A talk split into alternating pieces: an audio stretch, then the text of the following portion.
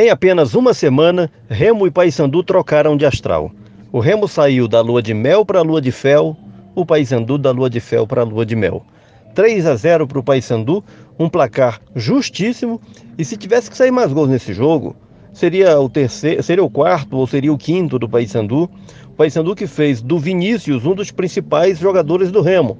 O Remo que só fez o Mota, goleiro do Paysandu, funcionar em três chutes de fora da área.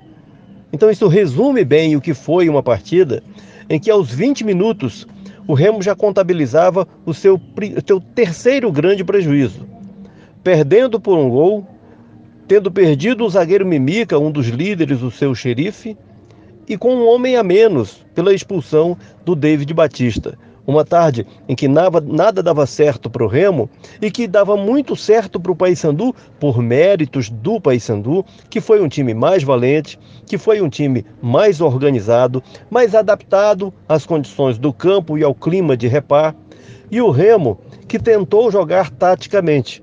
O Remo já se deu mal no Espírito Santo por ter buscado um jogo meramente tático, sem imposição física, sem a bravura que, que uma decisão exige e no repar novamente não acompanhou a bravura do adversário. O Paysandu foi mais valente, foi mais competente e estava numa tarde de maior inspiração.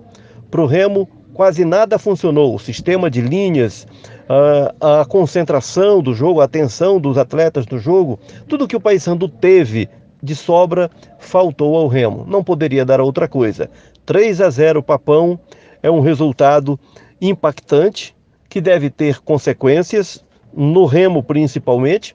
O Paysandu capitaliza com esse resultado todo um astral, toda uma confiança, uma relação melhor possível com a sua torcida. O Remo absorve cobranças, absorve pressões, pressões por mudanças principalmente.